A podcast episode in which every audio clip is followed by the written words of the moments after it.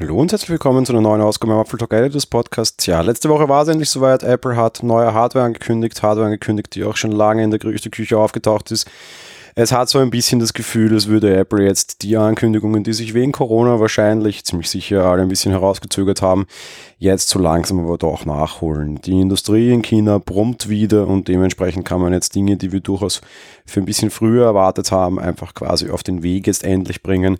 So war auch endlich das MacBook Pro dran und zwar das kleinere MacBook Pro. Letztes Jahr ging es ja schon los, da hat Apple mit dem MacBook Pro 16 einen interessanten Schritt nach vorne gemacht. Das Gerät wurde ein bisschen dicker, dafür gibt es eine neue Tastatur und leistungstechnisch hat das deutlich zugenommen.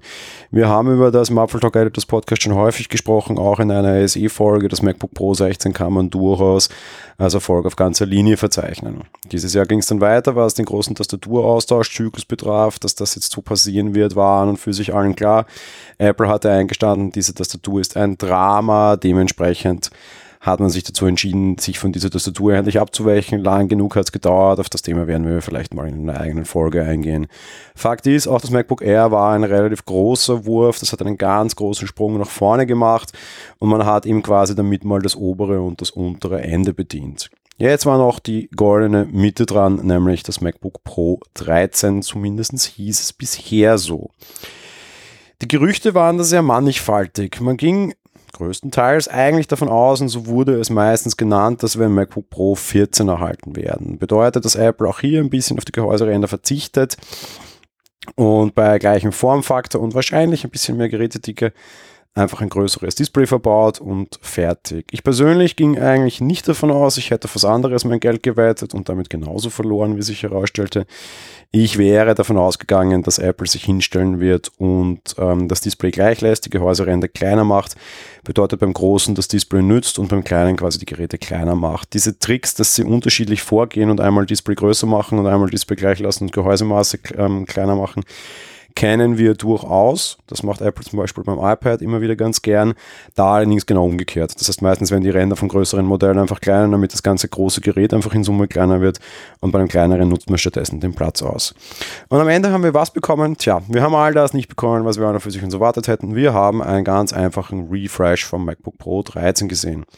Ja, wir kriegen eine neue Tastatur mit all den großen Vorteilen, also wieder einer vernünftigen Tastenanreihung unten mit einer Escape-Taste. Und natürlich bleibt auch die Touchbar, aber offenbar dürfte jetzt mal so ziemlich der Konsens sein, solange eine Escape-Taste da ist. Dann kommt man damit klar. Auch die Kritik an der Touchbar hat dadurch deutlich abgenommen. Insofern so weit, so gut. Was die Ausstattung betrifft, macht sich Apple wieder durchaus schwer. Seitdem es den MacBook Pro gibt, gibt es im Endeffekt zwei verschiedene Modellreihen und sie haben allerdings den gleichen Namen. Man kennt sie vor allem früher an daran, dass es keine Touchbar hat und daran, dass es nur zwei äh, USB, also Thunderbolt 3 Anschlüsse hat. Auch das blieb jetzt so. Das heißt, das kleinere, schwächere Modell, das so bei 1500 Euro losgeht circa, das hat eben nur zwei Thunderbolt-Anschlüsse und aber trotz allem eine Touchbar. Der große Unterschied ist diesmal vor allem die Ausstattung. Bedeutet, in den günstigeren Modellen unter Anführungsstrichen steckt ein Intel Core Prozessor der achten Generation durchaus alte Hardware und in den neuen Geräten steckt ein Intel Core Prozessor der zehnten Generation, also durchaus ein starker Unterschied. Apple verbaut in den stärkeren Modellen zusätzlich auch ähm, wesentlich schnelleren Arbeitsspeicher, also vor allem was die Generation betrifft, auch deutlich weiteren Arbeitsspeicher. Das größere Modell gibt es jetzt auch endlich mit 32 GB RAM und man verbaut auch dort bis zu 4 Terabyte SSD. Je nach Anwendungsfall sicherlich ein großer Unterschied. Wie schaut es jetzt aus, was die, die Unterschiede betrifft? Naja, das ist fraglich. Grundsätzlich ist die Taktrate des i10, den sie verbauen, und das dürfte ein spezielles Modell nur für Apple sein, deutlich höher. Was es am Ende bedeutet, wird die Woche vor allem durch Benchmarks zeigen müssen, aber der Unterschied wird durchaus eklatant sein. Ebenfalls fällt im kleineren Modell Wi-Fi 6, was durchaus ein großer Nachteil sein kann. Zwei Thunderbolt-Plätze weniger zu haben, kann immer ein Nachteil sein.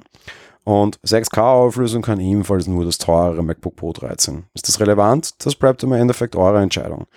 Auf der anderen Seite bleibt für mich aber vor allem die große Frage, wozu brauche ich das schwächere Modell, wenn es ein MacBook Air auch ziemlich stark in der Nähe gibt, das von der Leistung her jetzt auch nicht so schlecht ist. irgendwie tun sie sich morgen dann wieder in der Mitte durchaus schwer, die Modelle zu differenzieren. Zum einen nach unten durch das MacBook Air, zum anderen aber ehrlich gesagt auch durchaus nach oben. Das MacBook Pro 16 hat echt ordentlich viel Leistung und deutlich mehr Leistung. Und da sind es dann doch auch nur so 500, 600 Euro bis zum entsprechenden MacBook Pro Modell mehr, wenn man schon stark ins Gesparte reingreift und sich ein teureres MacBook Pro kauft. Das heißt, irgendwie bin ich mit dieser MacBook Pro 13 Linie wieder nicht ganz zufrieden, weil nach unten und nach oben hin wird die Luft immer dünner. Und es ist ein relativ gutes Middleware-Gerät.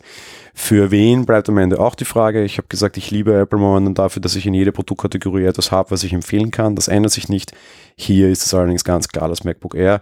Das MacBook, MacBook Pro 13, das neue, da muss man sich durchaus die ein oder anderen Gedanken machen ob das denn für den jeweiligen Anwendungsfall tatsächlich das Bessere ist oder ob es nicht einfach andere, schlauere Lösungen gäbe. Fakt ist so oder so, es ist ähnlich das Ende der Butterfly-Tastatur, das kann man auf jeden Fall feiern. Alles andere bei dem neuen Gerät jetzt eben kurz in dieser Folge zusammengepasst und die Empfehlung, überlegt es euch gut und überlegt gut, wofür ihr das Ding verwenden möchtet. Das war's mit der heutigen Folge, wir hören uns dann morgen wieder. Bis dahin, ciao.